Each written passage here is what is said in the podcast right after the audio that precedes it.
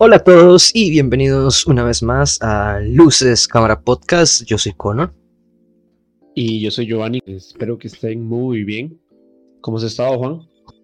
Súper bien, súper bien, eh, por dicha. Eh, una... Bueno, en realidad este, este fin de semana, bueno, no, fue bonito. Ahora que lo pienso, hice, no hace mucho, pero sí, el sábado sí hice algo. fuimos a jugar bolos y estuvo súper divertido. Sí, ¿verdad? Fuimos, el, este fue este sábado que nos vimos. Hace años que no te veía, de hecho, Juan. Literal, creo que hace más de un año no nos veíamos. Eh, físicamente, porque obviamente virtualmente sí. Pero la pasamos bien, la pasamos bien, estuvo bonito. Sí, sí, quién sabe si algún día volverán a, grabarse los podcasts presenciales. Está difícil, pero puede ser. Es bonito también. Sí, sí, sí, es bonito. A mí me gusta bastante lo de los videos. Más trabajo, eso sí, pero, pero de ahí. El problema de ahora también es la pandemia y todo esto. Sí. Y también el domingo fue el, fue el Día del Padre. El Día del Padre. Entonces espero que lo hayan pasado bien. Eh, y si no, no importa que hayan visto alguna buena película. Sí, ahí por dicho el cine siempre está presente en cualquier situación, sea buena o mala, y algo nos da, algún mensaje bueno nos da. Y, bueno, hoy venimos a hablar de algo que ya habíamos tocado un poquito el tema antes, pero hoy venimos a darles como una recomendación. De hecho, hace rato también nos hacíamos como un top o bueno, no top, sino como nada más recomendar películas desde el último Nuestro Amor del Cine. Sí, como un listado, se podría decir, de películas ahí por ver, para que lo tengan en, sus listas de, deseos. Yo tengo una lista gigante que a veces, cuando, veo cuando estoy viendo una película como por quinta vez, hasta que me quiere pegar la lista, pero bueno.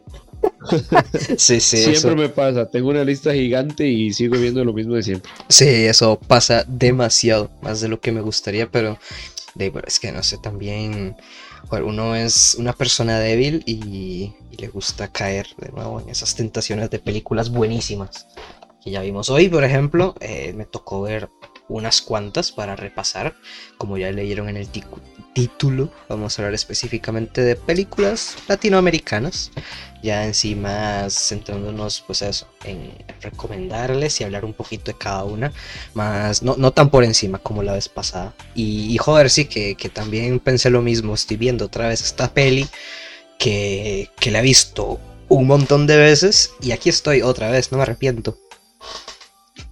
Sí, no, y es que en realidad hay, hay películas eh, latinas muy buenas. Y quizá hablando, eh, porque nos vamos a centrar mucho en este, en este episodio, pero el cine se podría decir que actual o contemporáneo de, nosotros. se podría decir que de los 80s, 90 para acá, porque eh, como ya habíamos hablado antes, creo, en, el, en, el, live que tuvimos a Juan Carlos, eh, hay cine muy bueno, viejito, ¿verdad? Sí. latino, así, por, por encima hay mucha, toda la se podría decir que toda la filmografía de Cantinflas. Hace poco me pasó que, hace mucho había visto una película, no recordaba bien las películas de Cantinflas y, estaba de hecho en México y tuve la oportunidad de ver eh, una de las mejores películas de Cantinflas que ahorita no recuerdo el nombre, ahorita se los busco y se los digo y es muy buena y, y, y o viéndola caí en razón y dije, con razón, eh, el mismo Chaplin dijo que el mejor comediante del planeta era Cantinflas. O sea, te lo está diciendo Chaplin, ¿verdad? De, que es un, genio también en, la comedia y en el, en el séptimo arte en ese tiempo. Pero en este episodio vamos a basarnos más un poquito en cine actual, entre comillas, porque ya vamos a hablar de películas de los noventas, de los 2000, entonces ya es un poquito ya que tienen sus añitos encima. Pero siempre es bueno recordar que el cine mudo, muchas veces viejito en blanco y negro, es muy, muy bueno. Sí, sí, sí. Y latino, ¿verdad? Sí, hay unas joyitas de que a veces porque peca, o sea, no hay que no hay que jugar de santos, pues a veces pasa que por simplemente el hecho de decirse que cine latino, pues a veces a más de uno le, se le ponen los pelos de punta y ya dicen que no de serie, pero joder, sí que hay, hay muy buenas pelis. Hay muy, muy, muy buenas pelis que vale la pena. Que sí es cierto que no todo, como por ejemplo aquí en Costa Rica, pues no todo el cine es bueno, pero hay cine bueno que vale la pena apoyar. Y también, coño, no solo de apoyar una película porque es de tu país, sino apoyar al buen cine. Sí, no, y de hecho, recuerdo ahora que mencionas ya el cine un poco tico. el cine tico en la U. Recuerdo que cuando entré a la U tuve que hacer un trabajo y, claramente lo quise hacer de cine, era de humanidades el curso. Entonces hablamos, en ese tiempo estaba, estaba en, todo el apogeo de esta película de, Michael Jordan, la número uno, ¿verdad? Que ha sido la más taquillera del país. Y entonces recuerdo que hicimos un contraste entre la primera película de Costa Rica que se llamaba, ay, se me fue, y esta última que era en ese momento que era la, la de Michael Jordan. Y vieron que esa, esa primera película de Costa Rica era bastante mala, bastante, bastante mala. O sea, tenemos un pasado un poco, cuando ya, no sé, México estaba haciendo cintas con cantinflas, Argentina también cintas muy buenas. Costa Rica siempre iba un poquito atrás. Costa Rica siempre ha ido un poco atrás como en el tema de, de las artes, ya sea la música, el teatro, el cine. Y ya recordé el nombre de las películas de Cantinflas, fueron dos de hecho. Vi, ahí está el detalle que es de 1940, imagínense, bastante viejita. Y la otra es El Padrecito que era de 1964. Por si quieren verlas, creo que están en YouTube por ahí. Entonces, para que les den una ojeada. Pero sí, Costa Rica ha tenido, ha tenido cine desde hace mucho, mucho tiempo. Eh, déjenme y les confirmo el nombre. Pero de esa primera película. Pero las películas de Costa Rica mm, han tenido una evolución eh, curiosa, curiosa. Han estado malas, un poquito mejores, han habido una que otra por ahí que se resalta, pero siempre mantenemos como una línea normal. Sí, sí, sí, no, no sé, me recuerdo una vez me tocó en clase, de hecho que nos tocó en general como cine latino y a mí me tocó, bueno, o cine de Costa Rica, no recuerdo cuál fue, pero a mí me tocó una de aquí, que, que era el lugar más feliz del mundo. ¿Te suena? Claro, sí, sí. No, no la vi, pero sí, sí, sí recuerdo haberla escuchado. Joder. Es, una producción como de Canal 7, ¿no? Sale como toda la gente del Chinamo. Sí, prácticamente. Sale ese tipo, el Porción Son, nuestro amiguísimo Ignacio. ¿Es Ignacio? O el otro, no sé. Eh, Ignacio Santos o el Carlos aquel, no sé. Eh, pero sí, no sé, es, Vaya caos. Vaya caos. La peli está dirigida por. Era una colombiana, si no me acuerdo, ahorita no me acuerdo el nombre. Um, ya te digo, pero no, la verdad es que, uff, que... Sí, es, una directora, sí me acuerdo que es una directora. Sí, creo que es colombiana. Es muy mala, es muy, muy mala. Increíble. Es Soleil Bernal, es la directora. Y... Cierto. Y si sabe Mauricio Astorga, Fernando, todos los de Canal 7. Y, y, joder. Sí, sí, yo recuerdo que, que, que eso era como ver, eh, ver el chinamo, pero en película. Sí, sí, sí. Y de hecho me acordé eh, viendo cine en general diciendo que, ah, es que tenemos un dron y tenemos que usarlo porque ya lo pagamos. Entonces hay que usar este dron. Y esa peli tenía un montón de cosas así de tomas en dron porque sí. No, no, creo que de hecho eso fue algo que hablamos vos y yo en algún momento. Puede ser, a lo mejor. Pero sí, hoy traemos películas que valen la pena. De verdad, lo juro, por Dieguito Maradona, que valen la pena. Ya recordé el nombre de la primera película costarricense, se llama El Retorno y es de 1930, bastante vieja también. Pero imagínense que de tan solo 10 años de diferencia ya teníamos esa película que de ahí está el detalle, que es una de las más conocidas de Cantinflas, que, que ya está galardonada y todo. Sí, y hay una gran diferencia. Pero sí, muchísima, muchísima. Quizá empecemos hablando un poquito de cine, ya que lo tocaste el tema de cine nacional por ahí una que otra película que recordes que te haya gustado o esas como esa que mencionaste que no te gustó para nada. Sí sé que hay una curiosa, una muy curiosa que es Asesinato en el Meneo. Así, así como suena de, extraño. La dirección es de Oscar Castillo. Y eh, entre los protagonistas siempre tenemos esa otra maña, ¿verdad? De, de utilizar actrices y actores que ya vemos en la farándula, o sea, que ya vemos en, en la farándula, entre comillas, que ya vemos en noticias, que vemos en, cosas así. En esta película salía, salía Marilyn Gamboa, imagínense. Pero, pero una, una de las curiosidades, que ahí es donde está lo, lo, lo, vacilón de esta película, es que salía un super actor, que es Pedro Armendáriz. Aquí en una película nacional, con Marilyn Gamboa, ¿quién lo diría, verdad? Entonces, y es una película bastante viejita. De hecho, Pedro Armendáriz es, es un actor mexicano y súper reconocido. Súper, súper reconocido. Y ah, como creo que habían hasta varias escenas de desnudos y todo en esa película, pero siempre tratando como de lo mismo, ¿verdad? Eh, ya sean eh, sexy comedias o cosas así, comedias donde sale una mujer guapísima para que todo el mundo vaya a ver la película. Pero esa es una de las películas curiosas que tiene el cine eh, tico, que aparecía este, este super actor y super reconocido. Pero una película muy mala, del 2001 es, tampoco es tan viejita. Sí, no sé, yo en realidad, o sea, tengo que ser honesto, pues no he visto muchas pelis de acá, no sé, me recuerdo tal vez una que me haya gustado, esta de A Ojos Cerrados, ¿ves? Pero más, Ajá, ajá, ajá. esta que está bastante bien, creo que esa es de Hernán Jiménez, que joder, Sí. ahí tengo que levantarme y pues decir, pues bueno, lo, lo- lo mismo esta peli pues no está tan mal y el señor no hace cosas tan malas, pero, pero en realidad sí. Eh, y, y no sé, bueno, me acuerdo obviamente, como ya mencionaste, Michael Jordan, que la primera pues fue una sorpresa, que no sé, de nuevo, eh, un- una película que viene de un programa de aquí eh, y, y eso, de un programa de comedia y hagámoslo largometraje. Que no sé, nadie se esperaba probablemente nada y la primera pues me, me recordó que me hizo gracia a pesar de el montón de fallas técnicas que tiene, que no son pocas, eh, porque no sé, es algo que también no se le bueno, tal vez por el mismo presupuesto que ya hemos hablado y comentamos en el anterior, de que pues el, el gobierno no apoya mucho esta parte artística, entonces pues ya a veces hay que, hay que pellejear de a ver cómo se puede para, para sacar el buen producto. Y joder, esta Michael Jordan se nota que, que tiene muchos fallos en, en sonido, iluminación, etcétera.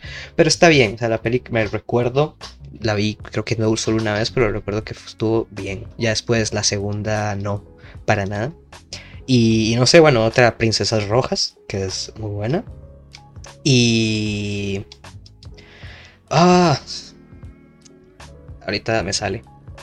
La boda del tigre. hay- hay varias, hay varias que, quizás hasta son poco conocidas. Hay una que se llama Por las plumas, bastante buena, que es de Neto Villalobos.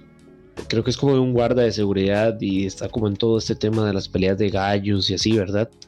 Y también hay una que es pero más tirando a documental, que se llama El Codo del Diablo, que habla de un incidente que pasó político aquí, que hubo como un tren, hubo un choque en el Codo del Diablo, que así se le llamaba un sector donde giraba el, el, el tren, y se le llamaba así porque era muy cerrada la curva y era bastante peligrosa. Y de hecho hubo, hubo un descarrilamiento del tren y murió muchísima gente. Pero siempre ha existido como un trasfondo ahí político de Ujú. intereses y Sí. es bastante buena. Pero ¿qué pasó? Estuvo, recuerdo que estuvo en cines, yo la fui a ver y duró pues, una semana, creo, mucho, Ujú. mucho. Pero es de gran, gran calidad. Eh, pero hay películas que han vendido muchísimo, que a la gente se las han vendido y, y las van a ver, ya sean Gestación, recuerdo cuando salió. Oh, qué cansado, Esos- me tenía gestación, me acuerdo, ahora que lo mencionas, sí, porque no. era, era publicidad por todo lado. Y después ves la peli y pues no es la gran cosa. Y, Y... y para mí, el que continuó con, e- con este- esta manera de, de que son películas súper vendibles es el mismo Hernán Jiménez. A mí no me gusta para nada Hernán Jiménez Sí. y, sé que aquí muchos quizás nos vayan a... No sé vos si te gusta. No, ya lo dije, yo a- a ese tipo lo suelo detestar, pero es que pues la verdad Sí. el, el, eh, la peli que ya dije, que ya se me olvidó, A ojos cerrados. sí, pues no está tan mal, la verdad. Sí, no, no, no. eh, De hecho, siento que él es el que tiene como más herramientas para hacer algo, algo aceptable. Digamos, es como Pero el no lo hace. una producción más aceptable junto con Esteban Ramírez, Sí, que es el, el de gestación y Caribe y esas. Pero en realidad, eh, Hernán Jiménez, eh, a mí no me gusta para nada. Para nada, para nada, para nada. Aparte que, bueno, ya hablando un poquito, ahora que mencionaste de que problemas con, con el gobierno y con presupuesto, eso siempre ha existido y en toda Latinoamérica. sí. Pero para mí, para mí, yo aquí apunté, hice así, unas, unos, unas notas de, de problemas en Costa Rica. Y quizá es que en este, con, con, con Hernán Jiménez, es algo que noto mucho, que siempre las tres, las tres historias son como muy, como muy cliché, no sé, siempre es como de una pareja que están peleados y, lo, lo, lo- no sé, es como, están peleados y van y lo resuelven en la playa y en un viaje. Y, o sea, tratan como de, de hacer, no sé, como, como de parecerse a estas películas medias gringas, ¿me entendés? Entonces siento que hay como una pre- pretenciosidad y falta de originalidad, que es casi que lo mismo. Y la mayor deficiencia que siento yo que hay en el cine tico es la falta de buenos guiones y de buenas historias.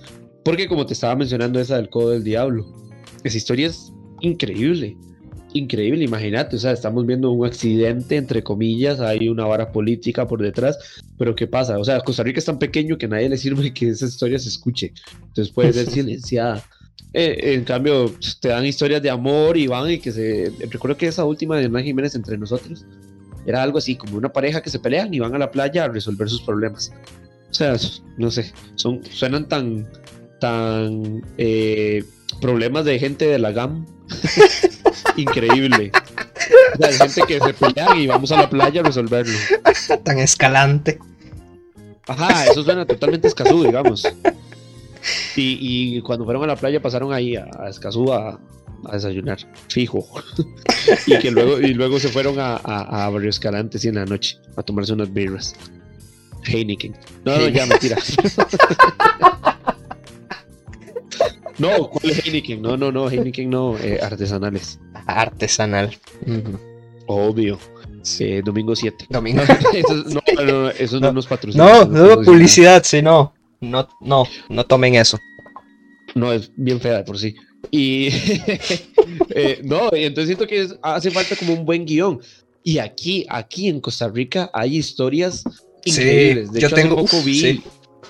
Vi Sí, de Spike Lee, El verano de Sam, y aquí hay una historia súper similar, que es de un asesino que trabajaba en una triangulidad, en, una triang en un triángulo, en una zona triangular, que era Cartago, Paraíso y Tres Ríos, si no me equivoco. Y es de hace años, nunca se encontró al asesino.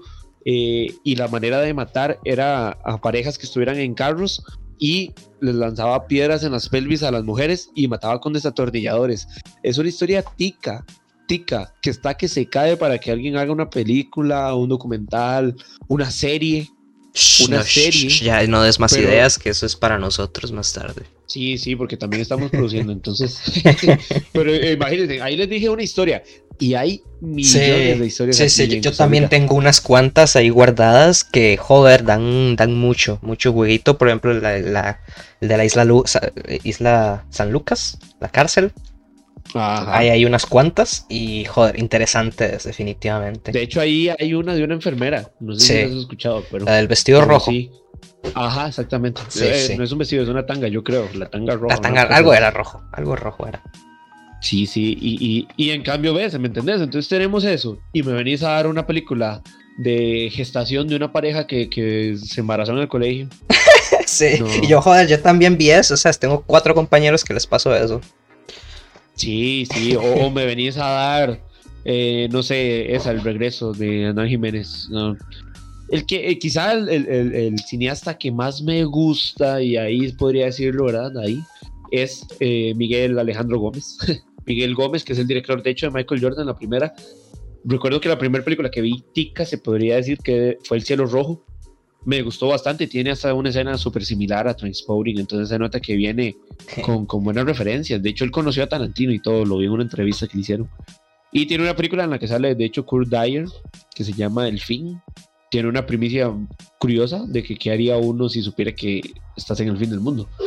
Y entonces es como aquí en Costa Rica, ¿verdad? Entonces es bastante curioso. Pero hay muchas historias, hay muchas historias. Entonces siento que hay un déficit aquí en Costa Rica de, de contar buenas historias. O sea, sí. verdad, la gente quiere como tratar de, de, de, lo que hablábamos, eso, del dron. Quieren como, vean, yo tengo un dron y ese dron sube a tantos kilómetros de altura y ese dron toma en Full HD 4K, pero no es eso, o sea, no, no, no es eso. Y quizá ya para ahora sí. Sí, tal vez una que más destaque es que, bueno, ya habíamos hablado cuando cuando hubo cuando hicimos el streaming que es esta princesas rojas que fue la más como la más aclamada eh, que estuvo hasta nominada y todo esto y pues se le se da la verdad. Sí de hecho eh, que es de, creo que como no temas sandinistas estuvo participando para entrar a, a, a, a lo de los Oscars. Ah, fue muy buena pero ves, mucha gente no conoce. Eh, eh, sí, y Princesas Rojas es del 2013, ¿sabes? Que ya tiene tiempo. Y sí, y yo creo, y creo que no es tan famosa, tienes razón. O sea, no es tan conocida como, como, como Michael Jordan. Como gestación. Como nos faltó mencionar El hombre de fe. Ah, bueno, o esa peliculota de Keller Now. No, mentira. Dirigida por eh, Tarantino y escrita por Scorsese. Es que es eso, eh, eh, ¿verdad? Nos enfocamos donde no debemos ver, imagínate, o sea, nada más sí, tuvo un mundial, está jugando con el Real Madrid, bueno, jugó con el Real Madrid, ahora con el PSG, pero en ese tiempo todavía está jugando con el Madrid, pero no, no, no, no. Y le hicieron una, peli. película. sí, no sé. Bueno. Guarda en Costa Rica existiendo un Messi. o sea, al Costa Rica le cambian el nombre y le ponen Messi. Messilandia. Sí, o sea, literal, o sea, hicieron una película de Keylor Navas ni que fuera. ¿Me entendés? O sea. Y ya no suena, y ya ves, y ya no suena Keylor Navas por ningún lado, porque hace años, cuando pasó eso del Madrid, el tipo lo ponían en la tele a cada rato, y ya, ya nadie se acuerda. Sí, no, de hecho ahora hasta tiene muchos enemigos. Y uh, creo que hace poco hubo una película que salía Joana Solano. ¿Qué es eso? Queremos hacer a la gente famosa que es, sí, son buenos quizá en, en concursos de belleza o que es buena como como presentadora en un programa o, como influencer, pero no los quieran hacer actores y actrices. También ahora veo que este tal Gillo eh, de aquí, el, el a mí me cae bien, me, parece, siempre me ha gustado como su trabajo. Ah, pero, veo que ahora es actor, pero ganó varios premios, de hecho. En un corto de actuación, no sé qué. Pero es como eso, que queremos traer como a, gente ya que es famosa y son buenos en lo que hacen. Queremos meterlos a esto como no sé, como, como forzándolos. sí, sí. Y es por eso que hoy decidimos traer, pues bueno, aparte de estas películas ticas que ya dijimos que nos parecen pues bien, ahí hablemos un poquito más en general, ya que no tenemos tantos exponentes en este país.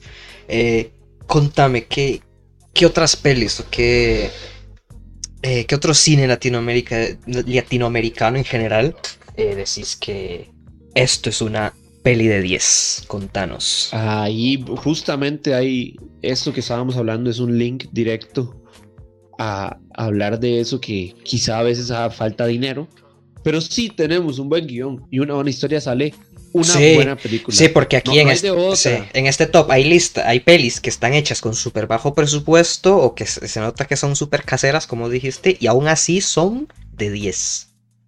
Y ahí es donde voy, la primera que voy a mandarlo así, el, dardo. Amores Perros. Amores Perros, la primera película oficial de Alejandro González Iñárritu, mexicana, con actores y actrices eh, normalmente conocidos, empezando en, esto del mundo del cine. En ese tiempo era eh, Gael García Bernal, y, que de hecho creo que nada más venía a trabajar con Cuarón con, y tu mamá también.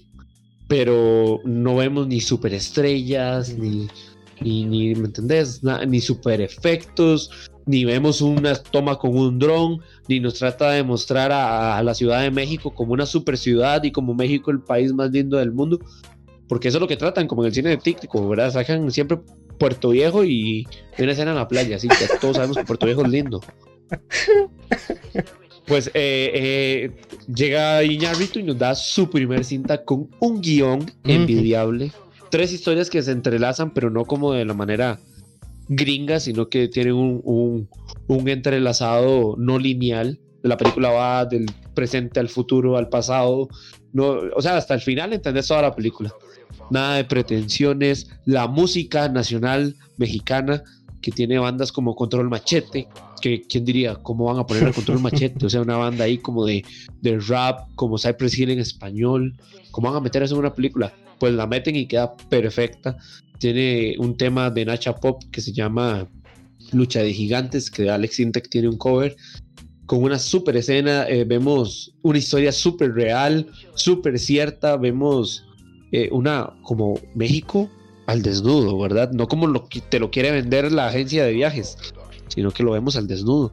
Y una dirección impecable para mí y actuaciones de lujo. Entonces, ya ahí es un ejemplo claro de que se puede hacer una buena película con un presupuesto normal.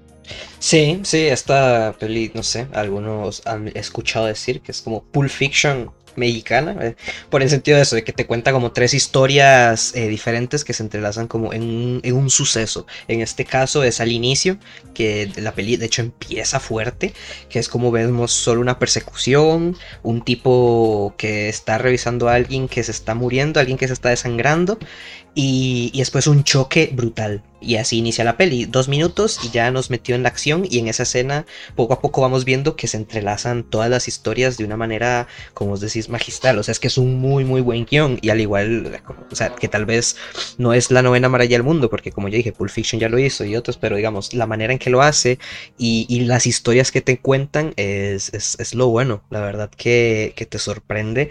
Me gustan un montón. Dos historias, cuenta tres. Dos de ellas me encantan. Bueno, y, que de hecho ellas se terminan conectando ahí de una manera al final. Después está esa del medio que para mí la verdad me sobra, son como 40 minutos que te deja, sí tiene un buen trasfondo porque cada historia también, bueno, como el título lo dice, Amores Perros, más o menos va como de ese...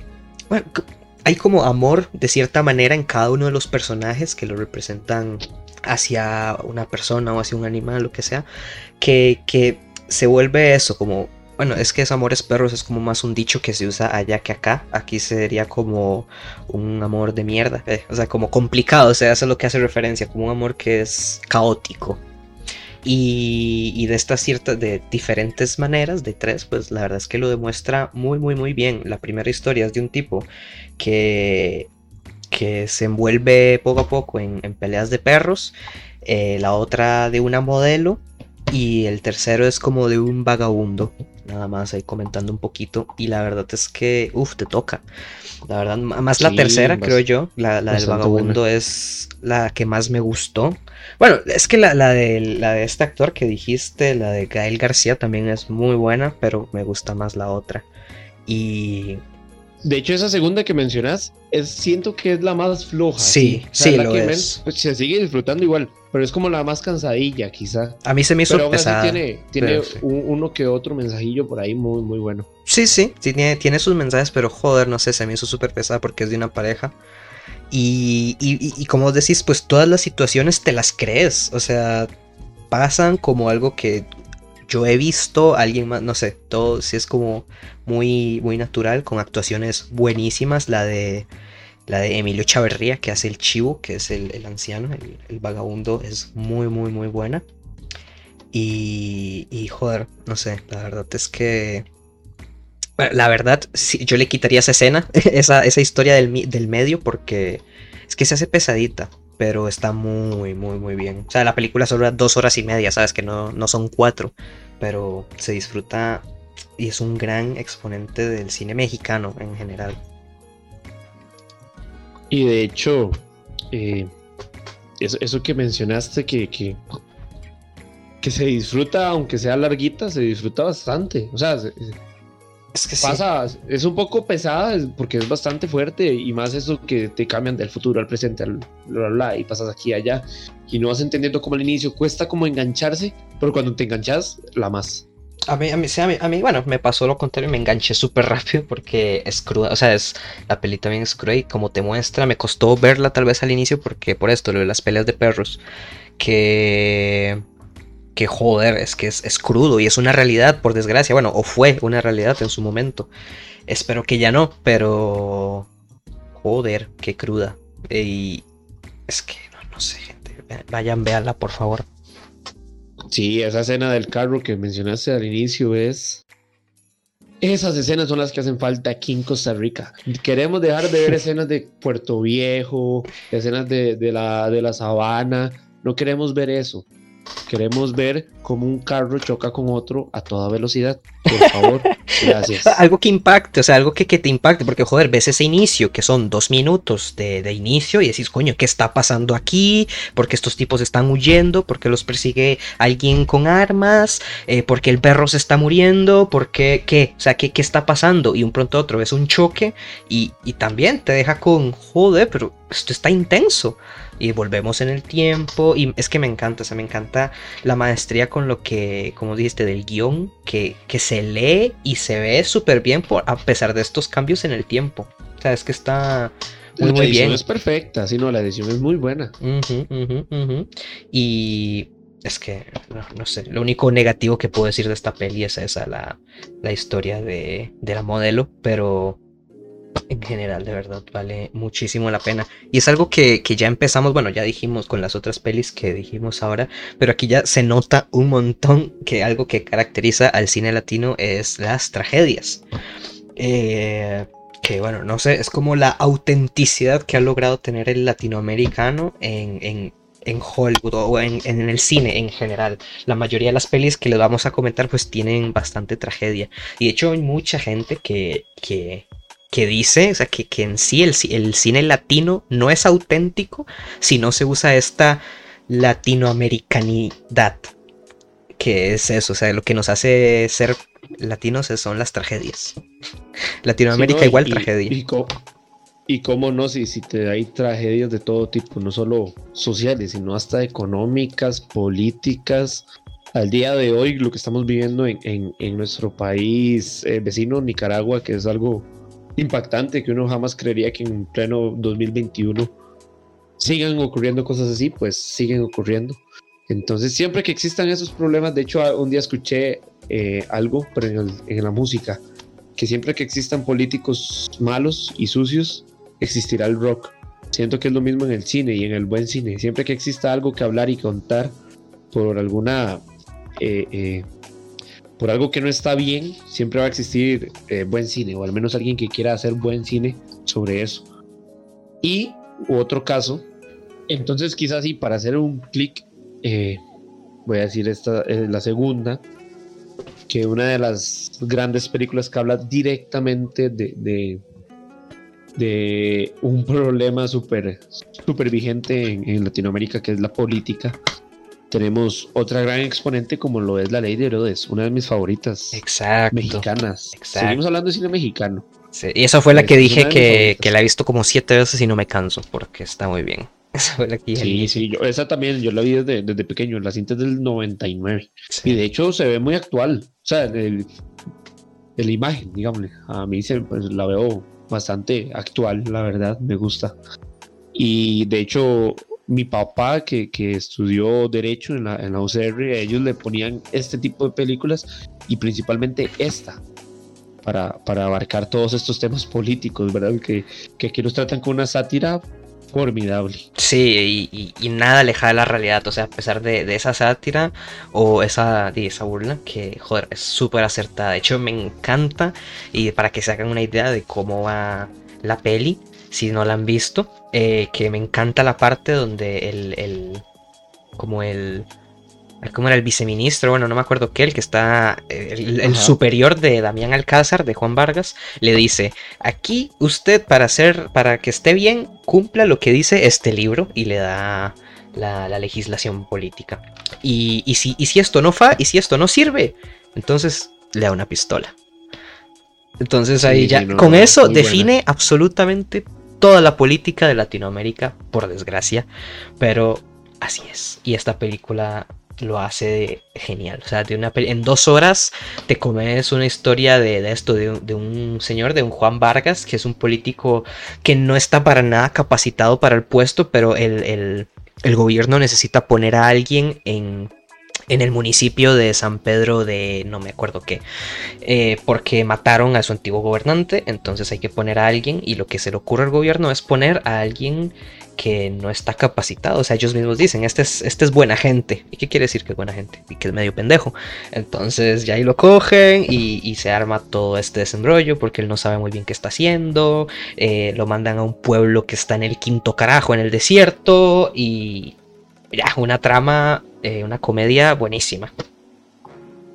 Y algo que me gusta es que vemos esto de que alguien quiere llegar a hacer bien las cosas, porque él al inicio quiere ser un buen político, pero como poco a poco eh, todo lo que es Latinoamérica te va, te va a carcomiendo esa idea y, llegas a ser alguien corrupto, ¿verdad? Eso me encanta. Esta película es muy buena, es bastante buena, tiene, tiene el, clásico color amarillo mexicano en su fotografía pero, pero es cierto, hasta siento que es parte de, las, de la sátira, de verdad, de la película. Eh, muy buena, muy buena, la verdad. Dura, sí, dos horas, dos horas. Tiene a Damián Alcázar, un gran actor, que ha trabajado muchísimo con Luis Estrada. Luis Estrada es el director. Entonces, de hecho hay una película por ahí de Netflix que es como, esto estábamos hablando antes de empezar, que se llama La dictadura perfecta. Es como una continuación indirecta, ¿verdad? sí, no oficial de, la ley de Herodes. Y que también vale la, pena. Y este es un actor, o sea, Damián Alcázar a mí me encanta como actor. De hecho, también sale en la serie esta de Narcos en la primera de Pablo de Colombia y, joder, es que se la da, es muy muy muy buen actor y bueno, también tiene a demás estrellas mexicanas como Pedro Arde Madrid, Delia Casanova, Juan Carlos Colombo, etcétera. Sí, no, no, bastante buena la peli, la verdad. Eh, bastante buena. Sí, y es eso, o sea, de una, de una sátira, joder, nos demuestra cómo es la política, por desgracia, que uno dice, pues sí, da, gracia, ves que, que, un punto otro el político se volvió más, o sea, como, como, dijo, como vos dijiste, cómo se va corrompiendo un poquito por el pueblo y por sus propias ambiciones. Que, y también el tipo en un momento se da cuenta que por más que él quiera no puede hacer las cosas bien porque el mismo gobierno no se lo permite, porque él va a hablar para que le den más... Eh, eh, más dinero para mejorar el pueblo y todo esto y no se lo dan y después el, el, el, vice no sé qué, bueno, el, superior de él llega a echarle la bronca porque él tiene una bronca propia. Entonces como, como todo se va, o sea, un problema no es solo como de... O sea, que el mismo gobierno tiene súper problemas en ellos mismos. Y quizás esa es otra de las problemáticas de, nuestro país, ¿verdad? Costa Rica, para, para hacer eh, películas. Que eh, vemos, al menos en este caso, el director Luis Estrada no tiene miedo, ningún miedo a atacar a este tipo de políticos, ¿verdad? Porque aquí en Costa Rica, ¿qué, qué, es lo que pasa, verdad? Un tema súper vigente que pasó hace como que 15 días. Eh, todo el mundo habla de Figueres, todo el mundo sí dice que Figueres aquí, que Figueres robó, que aquí, que allá. Eh, pero hablamos en redes sociales, porque no hacemos algo de verdad, ¿verdad? Y, y, sería curioso, sería curioso ver una película satírica de, lo que hizo Figueres. Del gran robo. Eh, robo. Y cómo se terminó yendo a Suiza. Exactamente. Y cómo volvió y quiere volver a hacer el. ¡Ay! Suena, suena. ¡Ay, Jesús! Sí. Hace poco vi la publicidad del tipo. ¡Qué cáncer! Bueno, no hablemos de eso. Cine, pero sí, sería una buena peli, la verdad, de cómo un tipo logró estafar. sí, como un tipo logró estafar a un país entero, se fue y volvió y otra vez ahí anda como si nada. Es más, parece, parece que sea hasta parte del universo de la ley de Herodes. sí, sí.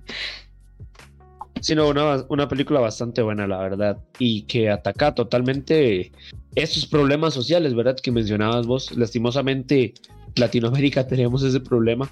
Cuesta mucho ver películas de, de, ciencia ficción que hayan llegado a ser tan buenas como, como estas, ¿verdad? Que son más que todo de drama, de crítica. Pero, pero sí las hay, sí hay películas de, ciencia ficción. De hecho, aquí en Costa Rica es un buen lugar para grabar ciencia ficción. Y, de hecho, el, mismo Will Smith vino a grabar una película de ciencia ficción. Sí, se han grabado varios. Eh, como por ejemplo Jurassic Park en, la, en la, isla. en, San José, que grabaron esa escena tan épica en el centro de San José. Estamos conectados, ¿viste? Sí, sí. Y, y sí, o sea, eh, muy buena. Otra, no sé, voy a tirar otra por ahí. Otra peli que también, o sea, por desgracia, va de parte de las tragedias, como ya mencionamos. Eh, y eh, también un poco, se puede ver un poco el, tema político, pero esta vez en cómo tienen abandonado a un pueblo. Bueno, si ya en la ley de se ve cómo, cómo, es como discriminado este pueblo, aquí vemos eh, en una... Lo, vemos en un contexto más bélico, más crudo, más de... de, de joder, no me sale la palabra. gente que se mata Homicidas. no, gente que mata a otra gente, homicidas, sí. Ah. Y, y, bueno, en fin, La ciudad de Dios, una película brasileña que nos expone eh, este pueblo que se llamaba así la ciudad de Dios, era un pueblo marginado, unas favelas que se dice también, o un dique, no sé cómo lo conozcan, que en Brasil donde, joder, no existe la ley ni el orden donde, y vemos como hasta los propios policías son unos cochinos.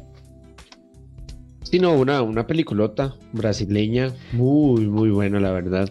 El cine brasileño a veces eh, pasa un poco desapercibido.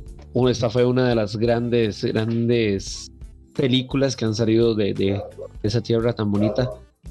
Y con un súper mensaje, ¿verdad? Mm, y uno de los más crudos, sí. Es, una, esta es una película de culto total, un 10 de 10.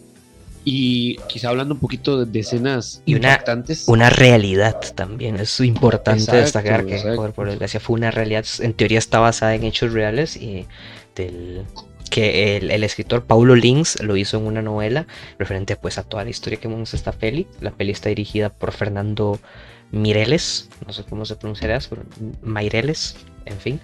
Y, joder, es una joya. Y muchos de los actores no son actores, son en realidad miembros de algunas favelas. Entonces está llena de, realidad por todo lado, ¿verdad? Y hablando de eso que te mencionaba, hablando quizás de escenas como esta de Amores Perros del inicio, que son crudas, eh, sin ningún spoiler, recuerdo en esta escena eh, en esa película una escena donde le disparan a un niño en las piernas. Literal, es eso, y ves todo. O sea, y, no es pretenciosa como, ay, vean qué violenta que soy, soy la nueva, soy Tarantino dirigiendo la película. No, no, sino que te enseñan eh, la crudeza del momento, de la situación, de la historia y la realidad, porque literal así es como se vive en esos lados de las favelas, ¿verdad? Sí, o se vivía, no sé, pero poder. La, peli trata de, pues, de un niño que se crió en esta favela, en la ciudad de Dios, que, de que pues por desgracia era, no, los niños que tenía que vivían ahí pues no, no tenían prácticamente otro futuro que ser pues gángsters, pandilleros, bueno, eh, sí, andan en pandillas y todo esto y matan y resaltan, en fin. Eh, y la historia nos centra en un niño que, que quiere prácticamente dejar eso, o sea, él quiere ser fotógrafo. Entonces, pues de vemos más o menos cómo va logrando como su meta y, también como... cómo sus amigos se van también vistos envueltos en todo este desastre que, que, que los lleva. Las oportunidades que tienen son las oportunidades que toman. Y hay uno que. Joder, la historia del Lil. ¿Cómo era? Lil Dice. Joder, es que la, escena del motel, por ejemplo. es que esta peli es brutal, la verdad. es que te. Joder, te pone a pensar demasiado. No, y, esta película también se llevó el, galardón de, del Oscar, ¿verdad? Si no me equivoco, si no me equivoco. Creo que sí, sí se lo ganó. Eh, sí, se ganó. Nominado. O no, o no. Está, quedó, sí, estuvo nominado a cuatro Oscars, ya te digo. Ya me pusiste a dudar. ah, no, no, no. Em, Solo estuvo nominado. Estuvo nominado a mejor director, Fernando Meirels, o como sea. Mejor guion adaptado, mejor fotografía y mejor montaje. Qué sí. curioso, no estuvo nominado a mejor película. Pero ves, el BAFTA sí lo ganó. Sí, lo, se llevó los BAFTA, sí. Eso sí, estoy viendo y ganó el premio en ABC si tiene muchos premios, tuvo solo cuatro animaciones a los Oscar, pero bueno, se ganó otras 72 premios. no en los Oscar, pero en general. Así que pues ya se pueden dar una idea del nivel de película. Que joder, es que de verdad es y crudo, dice, y lo como te digo, pensar que es una realidad o fue una realidad para mucha gente es lo que te deja con más mal sabor de boca. Como vos decís, no es algo que intenta ser pretencioso por decir, hey, soy violento, estamos, es una peli donde vemos a niños matarse entre ellos, pero no por pretensión, sino porque, coño, así es o así fue, y, y cómo algunos luchan, o, como en algún momento me gusta, porque vemos como un tipo de reclutamiento por parte de ambos lados, como de la guerra que hay en la ciudad de Dios, entonces como cada uno tiene como un motivo, yo quiero estar aquí porque alguien mató a mi papá, quiero estar aquí porque odio a este tipo, no sé, como ese, poco a poco, no sabemos eh, esas motivaciones, después el otro tipo que, que le que era que le violan a la novia o algo así, algo, no sé, muy cosas, historias ahí que se van conectando también junto con la del protagonista y joder, la verdad, brutal. Sí, no, no, no, es una película de culto que cualquier, cualquier país se la, se la envidiaría, ¿verdad? Cualquier país desearía tener eso en su catálogo. Sí, vamos tomando de nuevo un poco el tema. Eh, ves, estas películas tienen algo que decir, algo que, que, traspasar al público. eh, aunque sea abrir los ojos para la demás gente, que la gente se dé cuenta de los problemas que hay en ese país. Eh, cómo la gente se da cuenta de los problemas que tenemos en nuestro país y las películas que les damos es de una pareja. O sea, volviendo al tema, o sea, van a decir que es que no quiero a Hernán Jiménez, pero ¿cómo, o sea, cómo vamos a sacar películas de parejas y, y, de, o sea, sí, sí es importante, pero, pero tras de todo cuentan una historia de pareja y mal hecha, una mala historia. Fuera una historia buena de parejas como, eh, no sé, Before Midnight de Richard Linklater, que es una joya, pero no, nos dan eso totalmente de una producción de Barrio Escalante. Entonces, siento que estos países sí se centran donde deberían centrarse y hacen películas de lo que en realidad vale la pena. Porque Brasil también tiene muy buena producción eh, novelera. Sí, sí, exacto. Chica da Silva. Y, pero que en serio, y hablan hasta de, de temas como la esclavitud y pero cosas muy buenas. Y la producción brasileña es 10 de 10 sí. finita. Así es, o sea, brutal. Y si con esta, con la Ciudad de Dios, no se quedan satisfechos, pues también les tiro, ¡pum! Tropa Élite.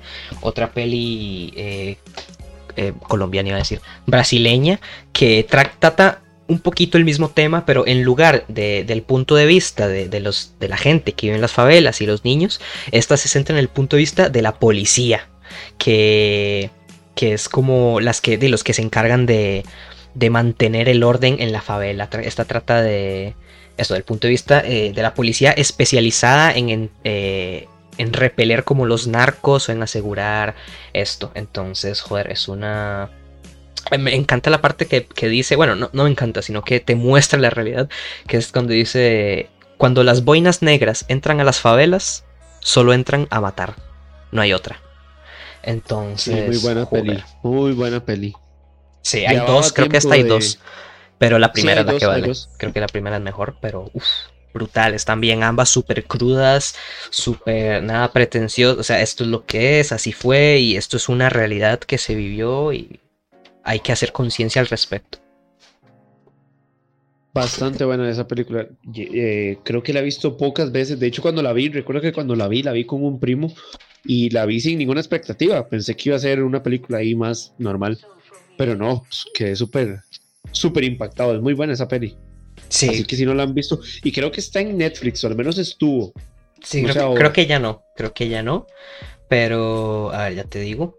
Pero sí, no, está protagonizada por eh, Wagner Moura, que si no lo conocen es el que salió en Narcos como Pablo Escobar, en la serie está de Narcos, eh, dirigida por José Padilla. Eh, muy buena, la verdad. Y si no, ya no está en Netflix. Pero bueno. Ya hemos hablado. Ya, sí, cosas de Netflix, pero bueno, por ahí está. Por cierto, eh, algunas pelis, como ya hemos dicho, pueden buscar y están en YouTube. Por ejemplo, La Ley de Herodes está en YouTube. Las dos horitas completas de película ahí. Entonces vale la pena eh, revisar. Sí, sí, no, no, en realidad el cine brasileño es bastante bueno. Quizá no, no hay tantísimo como, como el mexicano porque México tiene muchísimos, ¿verdad? De, solo, solo los tres amigos que son Iñárritu, Cuarón y Guillermo el Toro tienen una filmografía súper vasta, súper amplia. Eh, entonces como que abarcan casi siempre que uno habla de, cine latinoamericano, por eso quisimos extendernos un poco a otros países. Hay películas, eh, de hecho hay películas, eh, esta que, ya les digo cuál, creo esta de La Llorona que también estaba por participar para los Oscars a la eh, Estuvo nominada. No, creo que es. Creo que es. Ya te digo, ya te digo, es que no quiero batear. Creo que es entre hondureña o guatemalteca. Ah, ¿será guatemalteca? Me suena, ahora que decís guatemalteca me suena, pero ya no sé, ya estoy bateando, pero me suena que es guatemalteca. Sí, solo que, fijo, voy a buscar la llorona y me va a aparecer esa, la de. Sí, la, de, sí, la de los Warren, que es la famosa. Eh, pero, pero sí, tenemos al menos aquí en Centroamérica tenemos cine muy bueno. Hay una mexicana, eh, hay una nicaragüense que se llama La Yuma, creo, La Yuma, es bastante buena. Hay mismos directores gringos como Kari Yoji Fukunaga, director de True Detective, la temporada 1. Eh, eso ya lo había mencionado en el live. Hizo una película que se llama Sin Nombre, que es de las maras, las maras salvatrucha y de un joven que, que quiere buscar redención que ha sido parte de ellos, pero ya no quiere serlo. Y el elenco es totalmente latino, grabado aquí en Latinoamérica, eh, música latina. es increíble, pero el director es gringo. Entonces hay, hay directores que se han interesado hasta en nuestra historia. Y aquí en Costa Rica no nos interesamos. hay, que, hay que hacer un cambio, hay buenas historias y hay motivación, entonces hay que, hay que tomar la iniciativa y hacer algo bueno por el cine tico, yo digo que sí.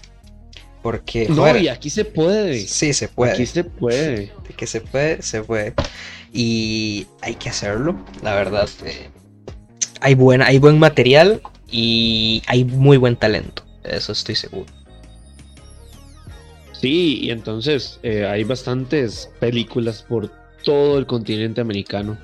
Eh, claramente, de hecho hace poco estaba viendo una, una bueno, estaba escuchando una canción que me gusta bastante de Los Prisioneros, que se llama ¿Por qué no se van?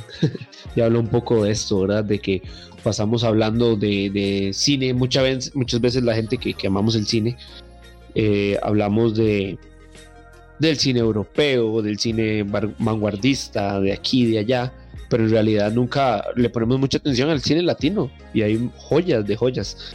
Esta película, ya te digo, es guatemalteca, sí, es del país de Guatemala y con una colaboración con Francia. De hecho, la peli tiene un 96% en Rotten Tomatoes. Estuvo participando para los Oscars, estuvo nominada, de hecho, pero no, no, no, no ganó. No ganó, pero le fue bastante bien, la verdad. Y he leído, no la he visto, pero he leído que es una película que vale muchísimo la pena ver. Entonces ahí está en mi lista que, que nunca veo, pero ahí está. Sí, La Llorona, dirigida por Jairo Bustamante, película guatemalteca, ahí está, en la mira. Y sí, o sea, al igual, otro gran exponente que, bueno, podemos seguir hablando, pero ya el episodio se hace de cuatro horas. Eh, el cine argentino, que no puede faltar nunca también. Es, los argentinos son muy, muy buenos en, en este asunto. Y, joder, que vale la pena. Sí, hay cine, hay cine ahí rapidísimo, así, argentino muy, muy bueno, eh, quizá para tirar un par así, que las vean por su cuenta y las investiguen. Aunque son muy conocidas, que está eh, Relatos Salvajes, una nuevita del 2014, si no me equivoco, y la otra es El secreto de sus ojos, que de hecho ya hay una copia gringa de esas que no se aguantan, entonces ya sacaron su copia gringa, pero El secreto de sus, hojas, de sus ojos, Nueve Reinas, ambas con Ricardo Darín. Eh, eh, los argentinos siento que son la, competencia, entre comillas, digamos, directa a México en cantidad de películas buenas, ¿verdad? Los argentinos tienen una producción increíble eh, audiovisual. Sí, la verdad que joder, vale mucho la pena. Los argentinos son buenísimos. El humor que tienen eh, y el cine que hacen, muy bueno. La verdad, podemos seguir hablando de cine latino por lo menos un par de episodios más. Así que, bueno, ya saben, si quieren que sigamos recomendando más películas, que al final íbamos a decir tres y al final dijimos un montón más. Así que tienen. como siete. Sí, si no es que más. Así que tienen para aprovechar toda esta semanita y hasta que hagamos otro episodio de cine latino. Pero mm, muy bien, la verdad, estas peliculazas, como ya dijimos, algunas poquitas de Costa Rica, de México, de Argentina, de Brasil y más que hay. Entonces, eso muy provechoso este episodio, creo yo. Sí, sí, sí, esperemos que, vayan a ver una que otra película si no la han visto o, si la han visto, compártanos qué, qué, opinan ustedes de esas películas que hablamos, si les gustó, si no les gustó, si nos hizo falta algo por ahí de mencionar. Si para ustedes el cine tico está bien como está, en realidad hay gente que, le gusta bastante. Yo apoyo lo nacional, quiero que sepan eso. Y siempre que haya algo bueno que apoyar, voy a estar en primera fila. El problema es cuando no hay calidad. Ahí sí. ya me hago un lado. Sí, o sea, está bien apoyar el arte, pero también hay que eh, saber apoyar el buen arte, que es importante también. Y, y para seguirlo promoviendo y que se haga más de este buen arte, no más películas de Hernán Jiménez, sino buen arte. Así que que eso quede como reflexión para los futuros cineastas de aquí y del mundo. Eh, y que se puede, se puede, se puede hacer buen material. Solo faltan ganas. Sí, de hecho, por ahí, para los que no sabían, Juan está estudiando producción, entonces tenemos, tenemos un buen futuro, porque ya escuchamos a alguien que, que estudia todo esto de cine hablar así, ¿verdad?